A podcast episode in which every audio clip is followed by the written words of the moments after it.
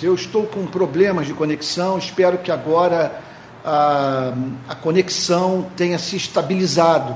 Então, estou transmitindo o culto de um, de um hotel na beira de, de uma estrada, é, numa cidade chamada Beja, no Alentejo, em Portugal.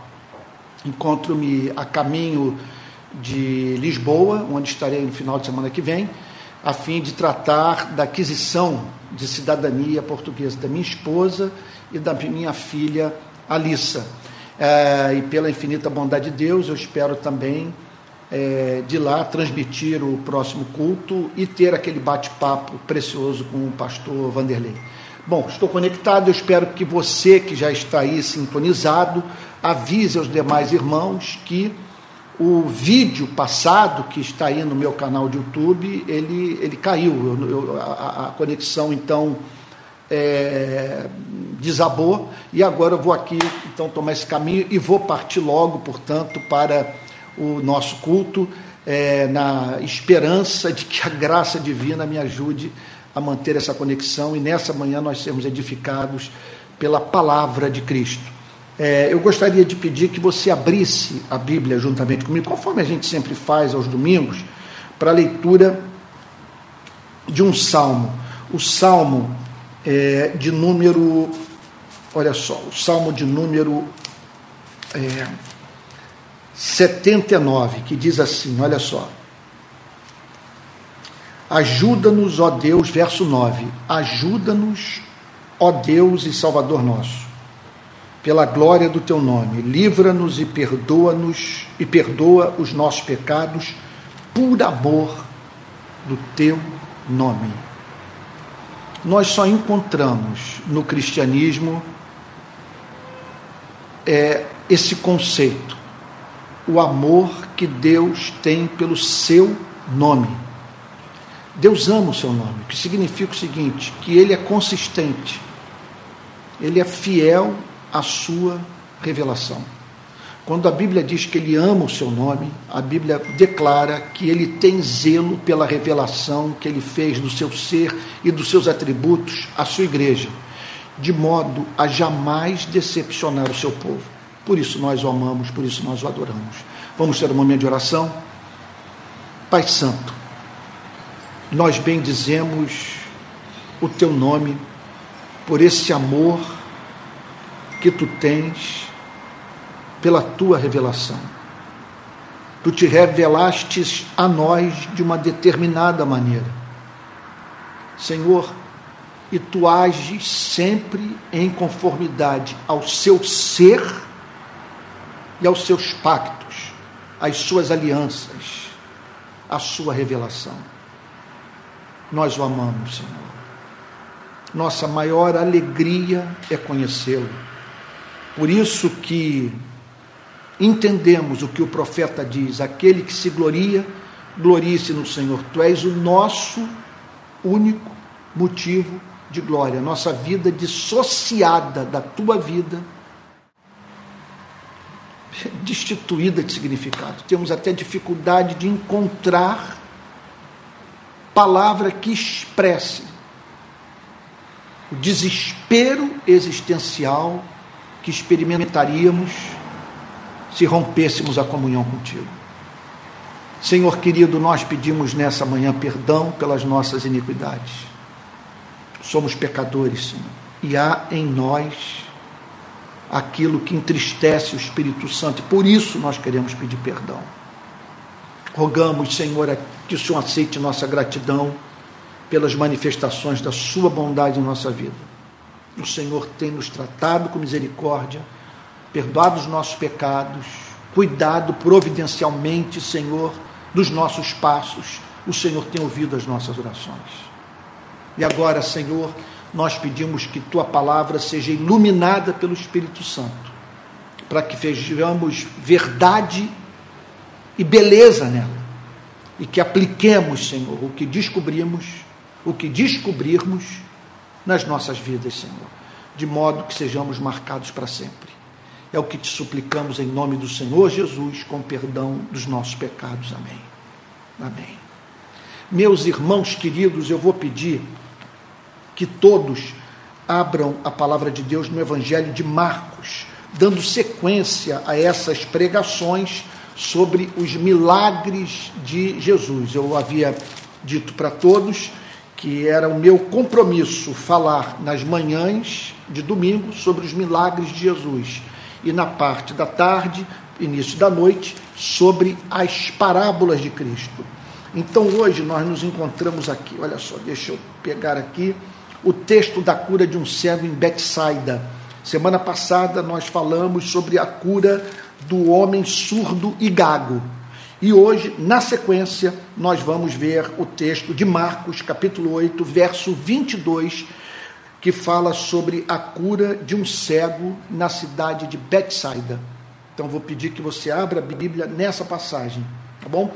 Os milagres que aparecem no Evangelho de Marcos entre a cura do surdo e gago e a cura do cego, veja, já foram tratados por mim no Evangelho de Mateus, uma vez que esses milagres constam também no Evangelho de Mateus e, portanto, já foram examinados por você e por mim nessa série de pregações iniciada é, é no, nos primeiros meses de, eu acho que lá por março, abril do ano passado. Então vamos lá, Evangelho de Marcos, capítulo 8, versículo 22, que diz assim: Então chegaram a Betsaida e lhe trouxeram um cego e pediram a Jesus que tocasse nele. Jesus, tomando o cego pela mão, levou para fora da aldeia então cuspiu nos olhos do homem, impondo-lhe as mãos, perguntou: Você vê alguma coisa? O homem, recuperando a visão, respondeu: Vejo pessoas, mas elas parecem árvores que andam. Então Jesus novamente pôs as mãos sobre os olhos dele, e o homem, passando a ver claramente, ficou restabelecido e distinguia tudo de modo perfeito. E Jesus o mandou para casa, recomendando-lhe: não entre na aldeia. Que, repito essa oração, o Espírito de Cristo nos auxilie, nos ajudando a ter contato com o Cristo vivo mediante o exame dessa passagem maravilhosa. Então vamos lá, diz assim o texto, Marcos, para quem está sintonizando agora, Marcos capítulo 8, verso 22. Então chegaram a Betsaida e lhe trouxeram um cego e pediram a Jesus que tocasse nele. Trouxeram a Jesus um cego e pediram que o Senhor Jesus tocasse nele. Aqui nos deparamos com a imagem gráfica. Isso aqui é teologia em forma de narrativa. Isso aqui é doutrina ilustrada, porque nós nos deparamos nessa passagem com, com a manifestação histórica da missão da igreja no mundo. Estamos diante de um relato histórico que aponta para o que de mais importante existe naquilo que poderíamos chamar de teologia da missão da igreja no mundo. Aqueles homens, discípulos de Cristo, encontraram um cego, uma pessoa, portanto, privada de um sentido fundamental para que vivamos nesse planeta. Fundamental, entre outras coisas, por nos ajudar a, a, a, a sujeitar a nossa vida à realidade. Quando eu enxergo bem, além de contemplar a glória de Deus na sua criação, além de me sentir movido a expressar os meus salmos de louvor ao Deus que deixou marcas do seu amor, da sua bondade, da sua sabedoria, na ordem criada, eu também torno-me capaz de sujeitar a minha vida à realidade. Não há nada, sabe, do ponto de vista da nossa vida nesse planeta, do que enxergarmos a realidade e adaptarmos a nossa vida ao real. Não há condição intelectual espiritual pior do que a daquele que não consegue enxergar.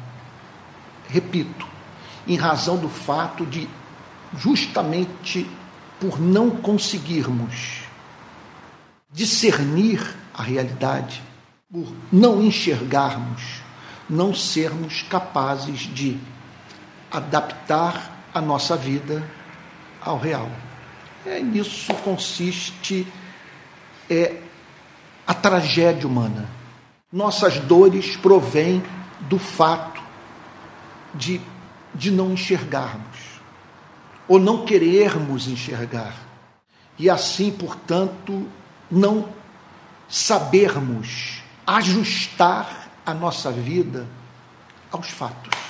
De qualquer forma, ali estava um homem sofrendo de uma cegueira literal. Pessoas se compadeceram dele e o levaram a Cristo.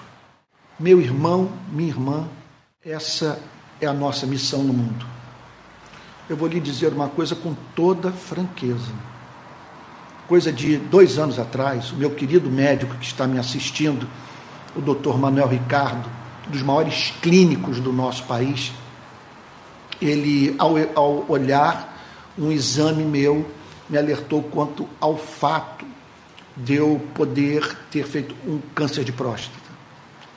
Bom, falando muito resumidamente, após me submeter a exames prescritos pelo Dr. Manuel Ricardo, eu descobri que eu não havia feito um câncer de próstata.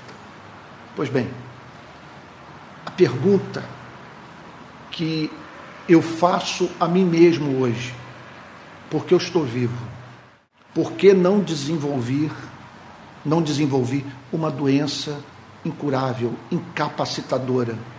Por que minha vida não foi interrompida no ano passado? No final de 2022, eu quase morri num acidente de moto. Porque Deus preservou a minha vida. Olha, eu não sei se você consegue encontrar resposta maior para essa pergunta do que essa, para levar pessoas a Cristo. Para pegar aqueles que a providência divina botou em meu caminho, homens e mulheres, carentes da solidariedade humana, da intervenção divina, e levá-los à presença de Cristo e fazer com que eles encontrem em Cristo aquilo que somente Cristo pode lhes comunicar. Então, essa é a missão da igreja no mundo. Quando que nós nos tornamos uma igreja que faz diferença nesse planeta? Quando podemos dizer que somos sal da terra e luz do mundo? Em primeiro lugar, Antes de tentarmos ajudar a quem quer que seja, nós precisamos, como esses homens, estar absolutamente certos de que há algo que só Jesus, somente Jesus, exclusivamente Jesus, pode fazer pelos seres humanos. É por isso que às vezes eu prego dessa forma caricata. Eu tento me controlar, tento é, é, é, é regular os meus sentimentos e muitas vezes eu me traio em razão do fato de que quando eu estou pregando, eu faço certo de que Jesus é essencial para a vida humana. E isso a partir da minha própria experiência de vida. Porque eu me deparo hoje com questões, é, é, é, é meu Deus, para, quer dizer, cujas respostas eu só encontro em Cristo. Sabe? Uma delas, por exemplo, de onde vem esse meu senso estético? Esse meu fascínio pelo belo? Sabe? Por que essa busca pela beleza? Sabe? É, é, e, e, e qual, é a, qual é a beleza diante da qual eu posso me curvar, que é diante da qual eu devo me curvar, por ser a grande referência de tudo que é formoso. Eu só encontro essa resposta em Deus, só Ele sacia nesse mundo de belezas imperfeitas a minha fome e sede por encontrar no universo uma beleza diante da qual eu me curve. Estou aqui viajando, Portugal está numa, olha, está tá um frio muito forte, mas os dias têm estado lindos aqui no Alentejo na região do Algarve. Céu límpido. Você consegue enxergar longe, os campos portugueses são belíssimos, mas em tudo há imperfeição. Em tudo observa-se é, a falta daquilo que faz o joelho se curvar, sabe, que faz você olhar para o, o, a beleza e dizer o seguinte: tu és digna de se transformar não apenas em objeto da minha contemplação, mas em objeto da minha adoração. Por isso que o Senhor Jesus disse: adorarás ao Senhor teu Deus, e somente a Ele darás culto. Então, o cristão eu diria que é alguém possuidor de um núcleo duro. É a pessoa mais amável e doce. Mas ele é inflexível. Sobre que aspecto? Ele não se curva diante de nenhuma ideologia. Ele não se curva diante de nenhum homem. Ele não se curva diante do que de mais extraordinário se possa se encontrar no universo. Ele, quer dizer, o cristão é alguém que faz eco às palavras de Thomas de Kempis. Se tivéssemos que conhecer todo o universo, o máximo que teríamos seria uma visão fantástica. Você percorre a Via Láctea inteira. O que, que você obteria? Uma visão fantástica. Mas não algo digno da sua adoração alguma coisa diante da qual você se curva e para a qual você veja sentido em escrever um salmo. Você está entendendo? Há uma dimensão, há uma necessidade estética em nós. A necessidade de, de encontrarmos repouso. É a chamada, eu diria o seguinte: o que satisfaz essa demanda é a, é a chamada visão beatífica. Os limpos de coração verão a Deus. Então, nosso anseio é esse. Qual é o problema seu? Qual é o meu problema? O seu e o meu problema é que nós somos insaciáveis do ponto de vista da nossa relação com esse planeta.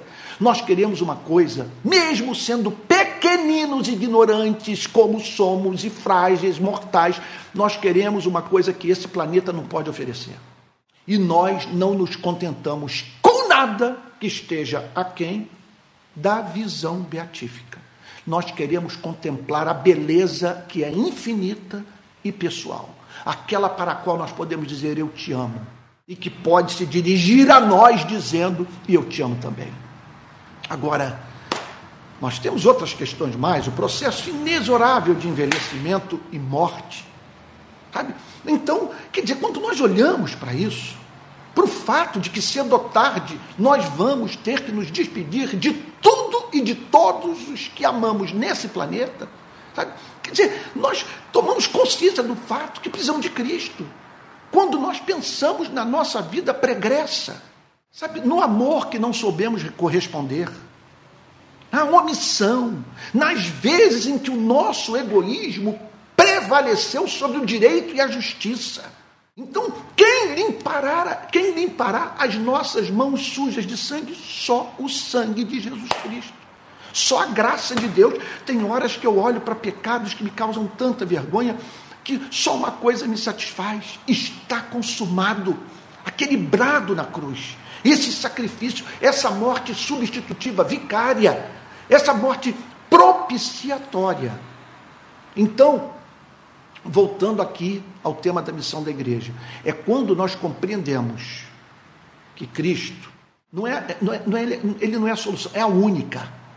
Aí que nós, vamos assim dizer, somos é, eletrizados e saímos pelo mundo dando um testemunho crível de Cristo, alguma coisa que nosso rosto comunica Sabe, nosso ser integral diz que nós cremos na verdade.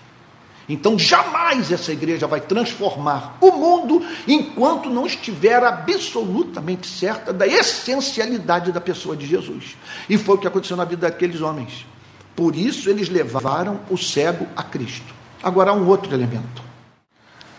Não basta você saber que Cristo é capaz de fazer pelo homem o que nenhum ser humano é capaz de fazer. Não basta, você tem que ter compaixão. Eles se compadeceram daquele cego. E é isso que eu tenho a dizer para você. Nós temos que pedir a Deus graça para que não menosprezemos a dor humana, a de quem quer que seja. Você está entendendo o ponto? Pessoas cruzam o nosso caminho. Olha, tem alguns pecados, e nós podemos chamá-los como tais, que ocupam 90% do nosso campo mental. Quando chegamos perto de cometê-los, ou quando nesses pecados tropeçamos, nossa mente é alvoroçada, perdemos o sossego e nos desesperamos pelo perdão. Contudo, poucos de nós se angustiam pelo fato de terem tratado com indiferença a dor daquele que a providência divina pôs em nosso caminho, a fim de que nos tornássemos Cristo para Ele. E aqueles homens se compadeceram do cego. Então, aqui estamos nós, num mundo confuso. Sabe? Quer dizer, no mundo de desassossego, no mundo é, em que grande parte das pessoas com as quais convivemos carecem de ansiolítico e de remédio para dormir, para darem conta de sua vida. Então, nesse mundo, meu Deus, como descrever a importância disso? Aqueles que podem fazer toda a diferença, ajudando os seres humanos a entenderem o porquê da sua insatisfação.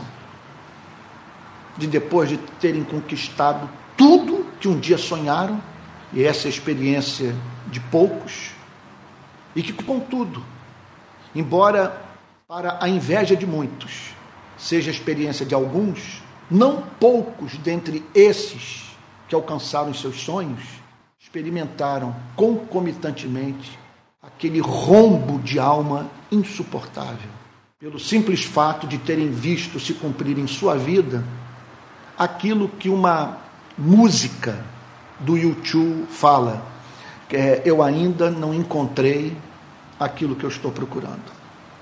Ela julgava que pudesse encontrar a sua felicidade naquele local, naquela pessoa, naquele objeto. Depois descobriu que teve que conviver com dois sentimentos pavorosos: o sentimento de perder aquilo que obteve e o sentimento de perceber. Na verdade, é, é o entendimento, sabe? De, de perceber que aquilo que foi alcançado não atende às demandas do espírito humano. Pois bem, o texto diz que os discípulos levaram a Jesus um cego e pediram que Jesus tocasse nele. Esse é um ponto importante. Pediram para que Jesus tocasse nele. A nossa meta não é levar pessoas para um culto da rede de pequenas igrejas, ou levar uma pessoa para um templo, para uma instituição evangélica. A nossa meta é levar os seres humanos para Cristo, a fim de que seres humanos recebam o toque de Cristo, tenham uma experiência real com Cristo. E o que me parece é o que ficou demonstrado nos últimos cinco anos no nosso país, de 2018 para cá, que as igrejas do nosso país, do nosso país cresceram muito em número, mas a partir de pessoas que foram tocadas pela instituição religiosa, não por Cristo. Não por Cristo. Revelaram que não tiveram um encontro verdadeiro com Cristo. E aí então o texto declara que Jesus tomando o cego pela mão. Que cena linda! A mão divina estendida na direção de alguém que sofria. Agora, olha, olha o paradoxo. Por que ele era cego? Porque ele era cego? Ele era cego, vamos, vamos ser claros, vamos ser calvinistas, e ser calvinistas porque o calvinismo é, é bíblico, porque Deus decretou. E se Deus não decretou, ele não é digno do meu amor. Porque como que uma pessoa pode viver carente desse sentido, do sentido da visão, por mero acaso?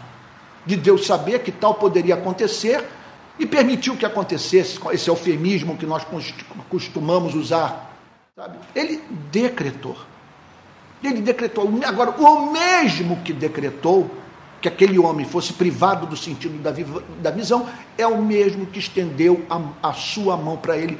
Portanto, nós não podemos confundir a dor humana, sofrimento humano, é, é, angústia humana com o abandono divino. Ao tocar nele, Jesus emitiu a seguinte nota para a vida daquele cego e para o universo inteiro: que a vida daquele homem era importante para Deus. Ali está o Senhor Jesus tomando pela mão e levou para fora da aldeia.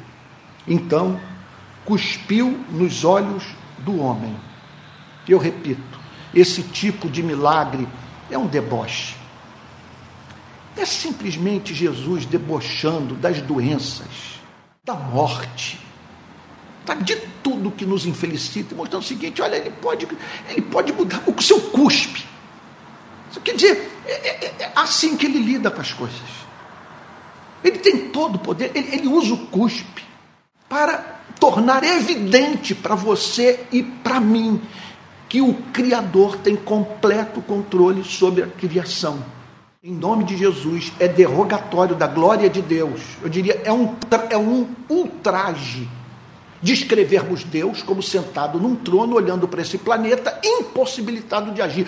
Eu, eu, declaro que não há um átomo que não diga amém para a vontade de Deus, e não há um átomo hoje aí circulando no universo a revelia da vontade soberana de Deus.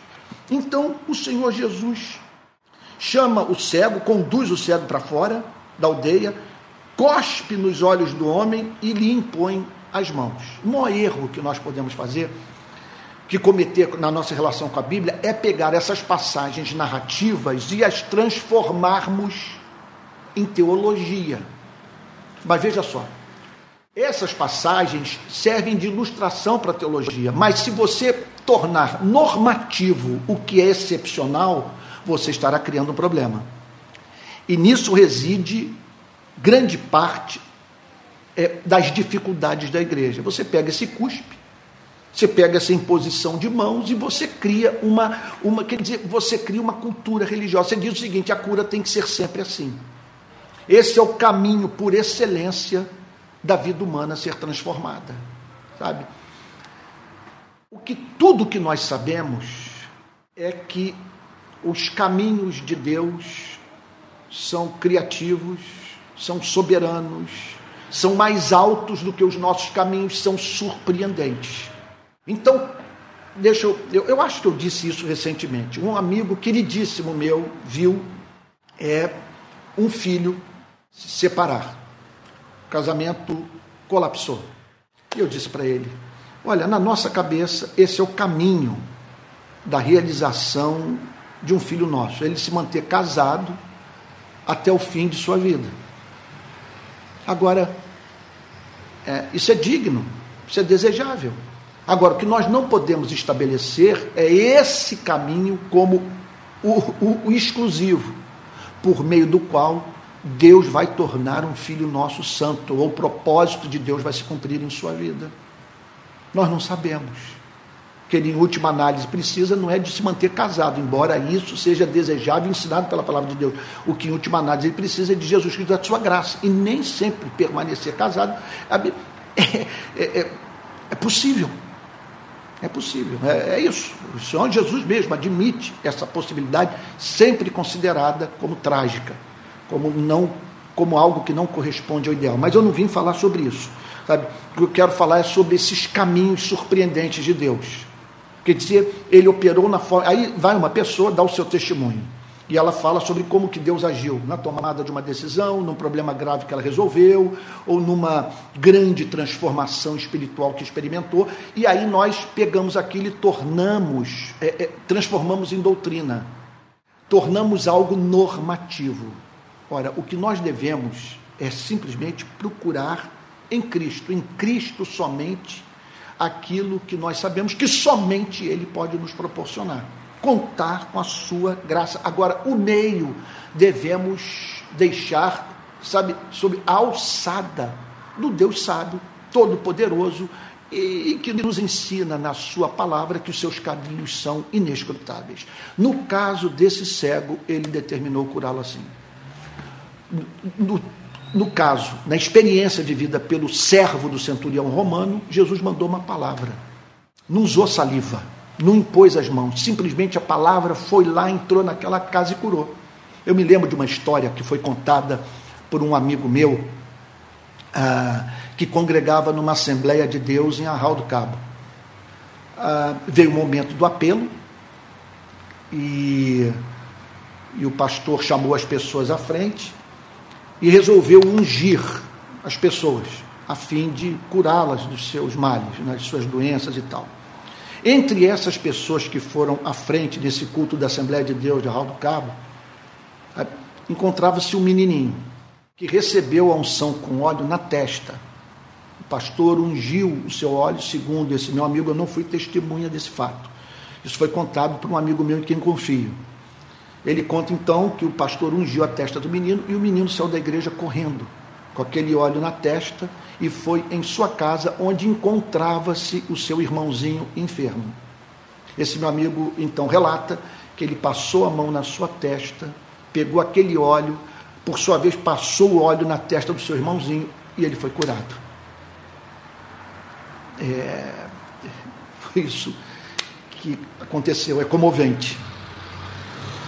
E o erro é fazermos teologia em cima disso e dizermos que a unção só pode ser num apelo, quer dizer, a, a, cura só pode ser num apelo com óleo, um óleo aplicado pelo pastor e tal, e que, e que se formos para a igreja e alguém nos ungir e, e, e pronto, e levarmos aquele óleo para casa e ungirmos pessoas, a cura, a cura obterá.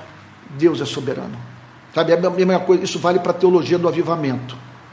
Avivamento é algo da alçada, quer dizer, da, da vontade soberana de Deus. Não adianta, sabe, eu me lembro do, do livro do Finney, Avivamento, a ciência de um milagre. Não é assim. Deus é soberano e, repito, e, e usa das formas mais surpreendentes para fazer com que os seus planos soberanos se cumpram, e foi o que aconteceu na vida desse cego. Por que Jesus usou esse método? Ele tem os seus caminhos, ele tem os seus planos, ele age de acordo com o conselho da sua vontade. Agora, tudo que nós sabemos é que esse ato de impor as mãos e de cuspir nos olhos, veja, é profundamente consolador. Até o cuspe. Quer dizer, ele pode. Quer dizer, é, é, que o cuspe associado em posição de mãos. É, é, olhe, olhe para essa imagem: uma pessoa cega. Saliva é aplicada nos seus olhos, seguida de imposição de mãos. O que isso significa? Significa amor pelo cego. Quer dizer, é a revelação do meio é, usado por Deus para cura daquele cego. Mas é mais do que isso. É a revelação, é, repito, é uma imagem, é, é, é, é, a teologia apresentada de modo gráfico. É Deus dizendo o seguinte: a vida está nas minhas mãos e não há problema humano para o qual eu não tenha solução. Eu não dependo, eu não dependo do planeta para tornar, para fazer com que os meus planos se cumpram na vida de um filho meu, de uma filha minha. Eu, quer dizer, a vida dos meus servos está em minhas mãos e, de acordo com minha soberana vontade, eu faço os meus planos se cumprirem na vida daqueles que eu amo. Então, o texto declara que ele cuspiu nos olhos do homem, impondo-lhe as mãos, perguntou: Você vê alguma coisa? Essa é uma pergunta central, meu irmão, minha irmã. Você teve um encontro com Cristo. Jesus lhe tocou. E agora ele faz uma pergunta, cuja resposta ele conhece, mas que você precisa também conhecer. Segredo da vida cristã é com honestidade intelectual respondermos às perguntas que Deus nos faz. E essa é essencial. Você viu alguma coisa? Porque hoje Ele está perguntando a você e a mim: Você é feliz? Você se sente amado por mim? Você crê que os seus pecados foram de fato perdoados? Você está certo de que a maior verdade sobre sua vida, fundamento da sua identidade, fato que está acima das contingências da sua existência, é que eu amo você?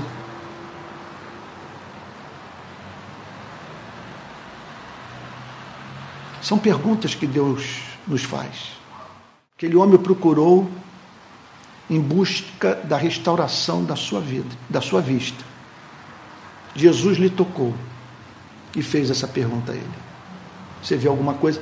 Olha, porque essa pergunta é feita? Essa pergunta é feita porque nem quando nós nos convertemos, nós não recebemos tudo da parte da graça de Deus que poderíamos receber de uma só vez. Periodicamente essa pergunta nos é feita. Você está feliz com o seu trabalho? Você, após o encontro com Cristo, passou a se conhecer melhor? É... Você já foi selado com o Espírito Santo? Você possui alegria indizível e cheia de glória? Você crê que eu sou suficiente para fazê-lo feliz? Você pode dizer que já morreu para esse mundo e que está vivo para mim e para o próximo, a fim de que por meio da sua vida eu cumpra a minha vontade.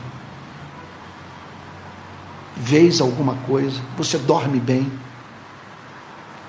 Tem alegria na vida? Você pode dizer que a melhor coisa que aconteceu na sua existência foi conhecer Jesus.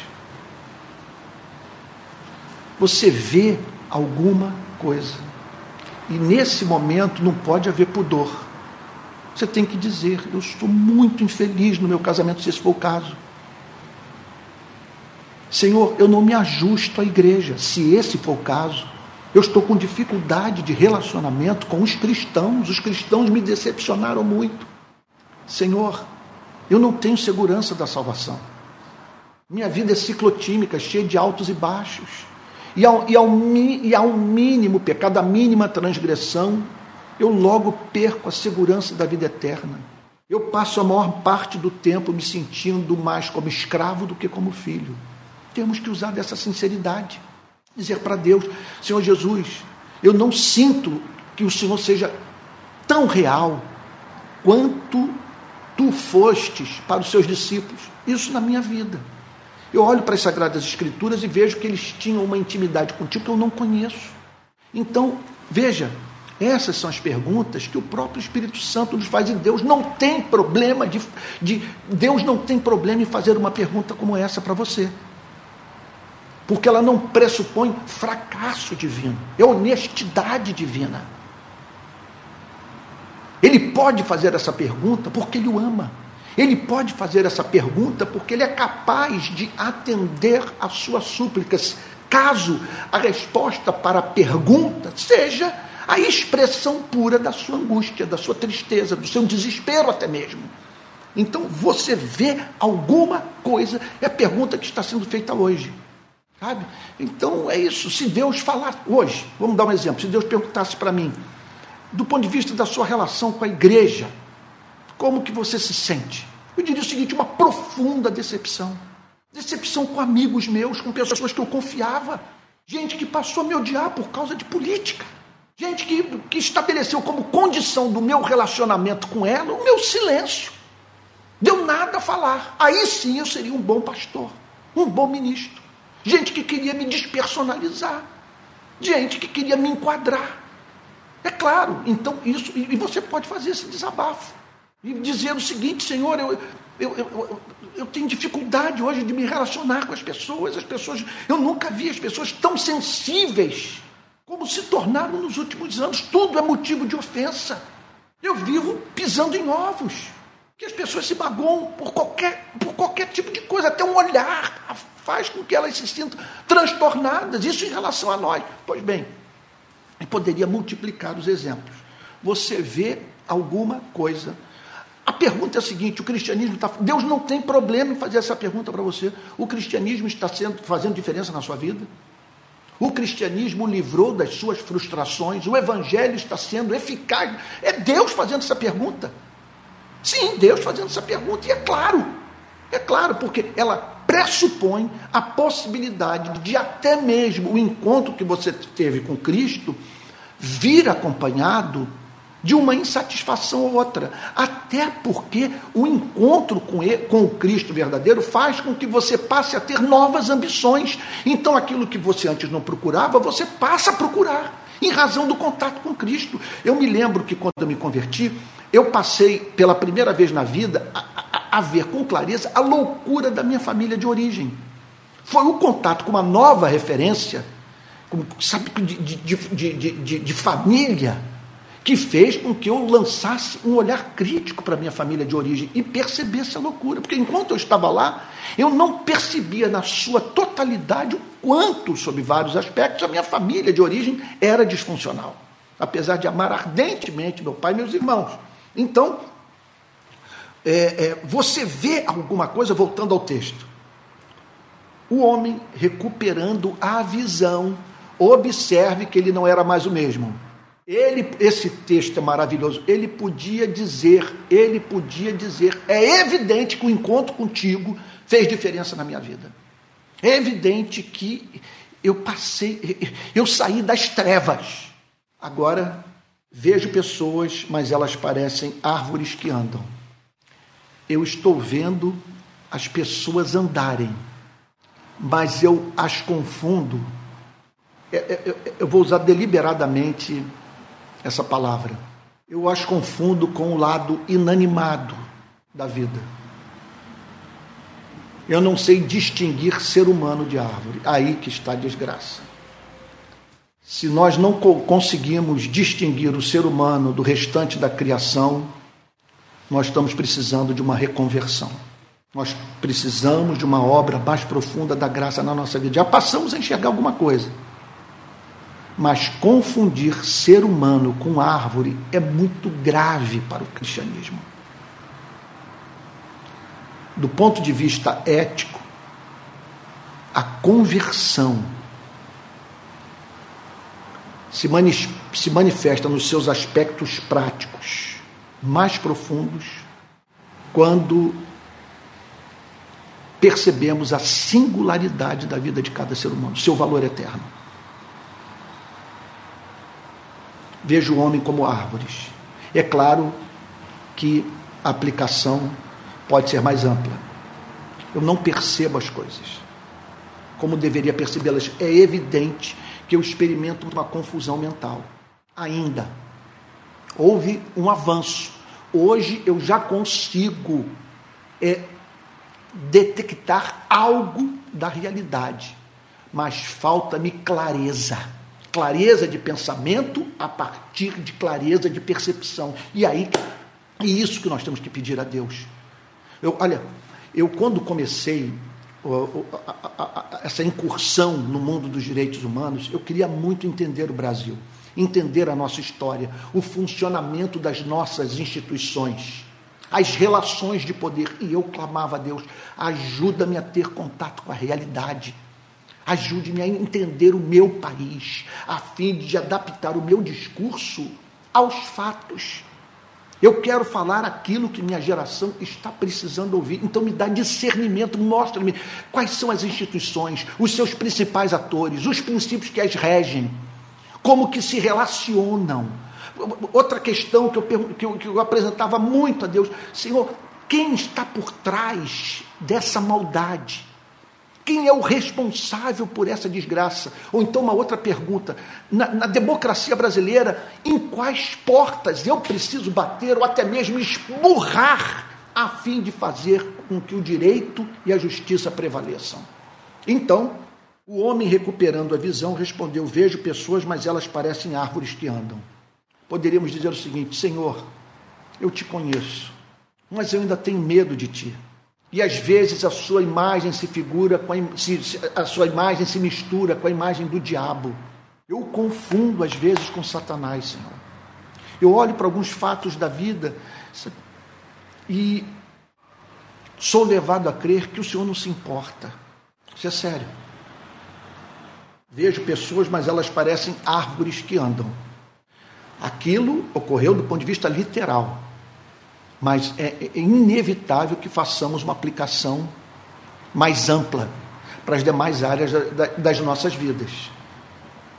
Ele, ele estava recuperando o sentido da visão, mas no processo de cura, ele saiu das trevas para um estágio no qual ele confundia homens com árvores. E pode ser o seu caso, você saiu da descrença, mas ainda não teve a experiência com o Pai de Jesus Cristo você ainda não foi tomado de alegria indizível e cheia de glória.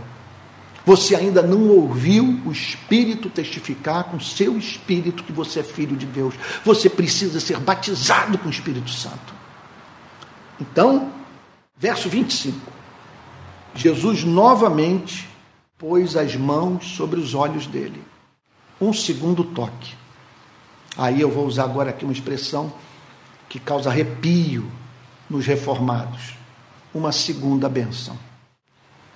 Ele teve a benção inicial do encontro, que lhe proporcionou uma cura substancial, porém não total. E agora ele é pego na relação com o Cristo real. Aqui nós não estamos falando de uma pessoa que não consegue enxergar as coisas porque teve encontro com a instituição, mas não teve encontro com Cristo. Ele teve encontro com Cristo real. E o Cristo real decretou na sua vida que a cura seria em duas etapas. E que seria fundamental ele usar da sinceridade. E dizer, Senhor, eu, eu, não é ofensa para Deus você dizer, o evangelho não está funcionando na minha vida. Não é ofensa para Deus. Você pode dizer perfeitamente isso, elaborar, Senhor, não está funcionando. E é claro que eu sei que o problema não está contigo nem com a tua palavra. Só quero lhe dizer isso, eu sou uma pessoa frustrada, eu preciso de uma ação sua para provar dessa alegria incircunstancial. Eu leio Filipenses 4 e morro de, de inveja de pessoas que são capazes de dizer: tudo posso naquele que me fortalece.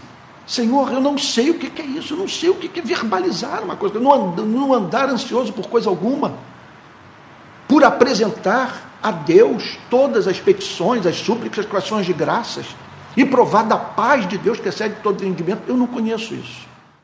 Pois bem, ele responde com honestidade, ele, é ele, é, ele é objetivo na sua resposta, e Jesus novamente põe as mãos sobre os olhos dele.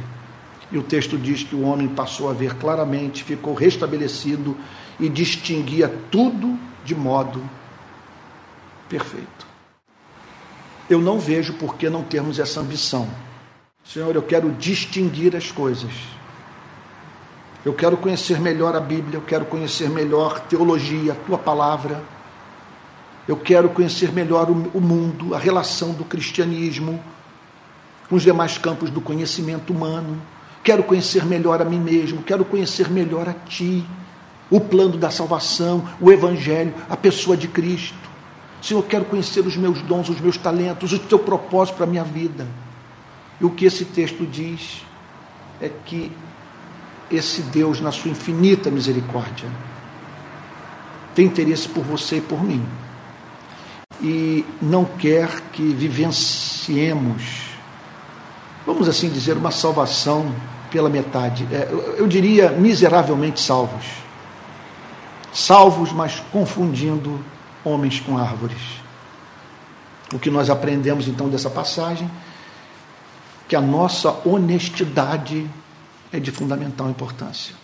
Que nós temos a obrigação de verbalizar a nossa frustração e nos submetermos a Cristo.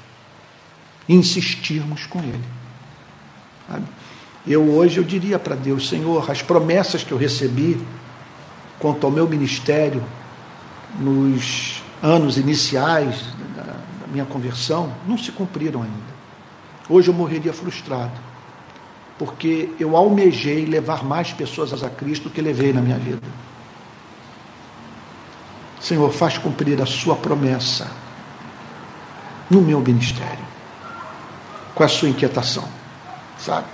com a sua inquietação. O que você tem a dizer para essa pergunta? Você está feliz? Não, não sabe, você, você, você se sente amado. Você está habilitado a dizer: Eu sou do meu amado, meu amado é meu. Você pode dizer que está igualmente habilitado a lavar os pés dos seus irmãos, porque você sabe quem é, e por saber quem é, que você é amado, você é livre para servir. Você pode fazer o trabalho do escravo, porque você sabe que o seu valor já está estabelecido para todo sempre você é herdeiro com Cristo de todas as coisas. Você é conhecido no céu. O seu nome está escrito nas palmas das mãos de Deus. Vamos orar? Vamos pedir a Deus, Senhor, em resposta à sua pergunta, aqui está minha frustração. Conto com a sua compaixão. Aí é claro que nessas horas nós também não podemos ser românticos, porque há aquilo que nós só vamos ter no céu. Então, é, nós precisamos ser ambiciosos do ponto de vista da posse daquilo que é possível nesse planeta mas ao mesmo tempo realistas, sabedores do fato de que esse é um mundo caído, amaldiçoado. Do suor do teu rosto comerás o teu pão. Essa maldição é, perdurará até a volta de Cristo. Isso é um mundo cuja natureza produz, como diz o livro de Gênesis, espinhos. Então não vamos aguardar aquilo que só teremos no céu não há relação, veja, matrimonial, não há relação é, eclesiástica, vamos assim dizer, profissional, sabe, que corresponda absolutamente às nossas ambições. Sempre haverá um espinho, uma tristeza, um motivo de dor. O importante é termos aquilo que podemos ter, que Deus promete que busquemos que faz parte do seu pacote de bênçãos execuíveis, enquanto aguardamos o retorno de Jesus. Vamos ter, uma, vamos, vamos ter um momento de oração, vamos falar com Jesus, Pai Santo. Que texto impressionante. E aqui estamos nós, Senhor, com as nossas dificuldades de percepção o Senhor está perguntando se nós estamos vendo claramente. Nós temos que dizer que em muitas áreas das nossas vidas nós não conseguimos enxergar com clareza e por isso damos muita cabeçada. Senhor, torna-nos sensíveis aos fatos. Não permita que venhamos a distorcê-los, Senhor por conta do pecado. Não permita que o pecado nos faça confundir seres humanos com árvores. Distorça a realidade, Senhor. Rogamos esse segundo toque, que nos permite enxergar melhor e assim adaptar a nossa vida à realidade e viver jubilosamente para a glória do nome de Jesus. No nome de quem oramos, com perdão dos nossos pecados. Amém. Amém. Meus irmãos queridos, é, hoje à noite eu estarei de volta. Transmissão aqui de Portugal, da cidade de Beja, 9 horas horário daqui, 6 horas horário de Brasília, ou 21 horas horário do Alentejo e, e 18 horas horário de Brasília. Eu estarei hoje falando sobre mais uma metáfora, mais uma parábola de Cristo. Hoje falarei sobre um importante tema, sobre esta pedra edificarei a minha igreja. O que, que o Senhor Jesus quis dizer com isso? E associado a essa declaração, as portas do inferno não prevalecerão contra a igreja. Hoje eu vou falar sobre igreja, hoje à noite, portanto, às 18 horas. Olha, você sabe que a rede de pequenas igrejas precisa da sua contribuição.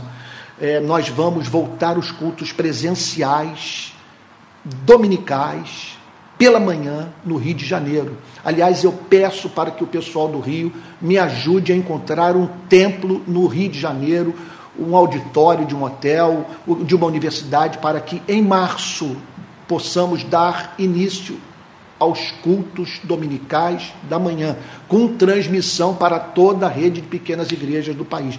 Mas ali não funcionará como igreja, será um local de comunhão das pequenas igrejas do Rio de Janeiro. E enquanto que eu mantenho à noite o culto da rede de pequenas igrejas lá em casa e na casa dos demais irmãos de Niterói. Então, a partir de março, nós retomaremos os cultos presenciais também da noite, só que na igreja pequena que se reúne, entre outras casas, na minha casa, com transmissão para todo mundo. Agora, o nosso Pix, e nós estamos precisando de Pix, que eu estou precisando de gente que me auxilie. Eu espero poder contar com a ajuda do meu filho Pedro durante a partir de 2023, mas para muito além do que ele já tem feito. Eu estou precisando muito de ajuda. Nós estamos mantendo é, tesoureiro, é, é, é oh meu Deus, o, o tesoureiro, contador. Quer dizer, há um mundo de demanda e que precisamos de recursos. Agora, graças a Deus, são recursos que não serão investidos em construção de, de mega churches, né?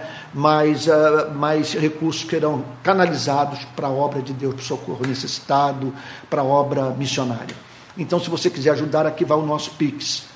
É, pixrpi22.gmail.com Vou repetir, pixrpi22.gmail.com Tá bom? É isso. Daqui a pouco eu vou disponibilizar o link e os demais links dos cursos que nós estamos oferecendo. Tá bom? Que Deus o abençoe muito. Que Deus o abençoe e o guarde e faça resplandecer o seu rosto sobre você. Que sobre você ele levante o seu rosto e lhe dê a paz. Tá bom? Um bom restante de domingo e até logo mais às 18 horas para o culto vespertino da rede de pequenas igrejas. Fique com Jesus.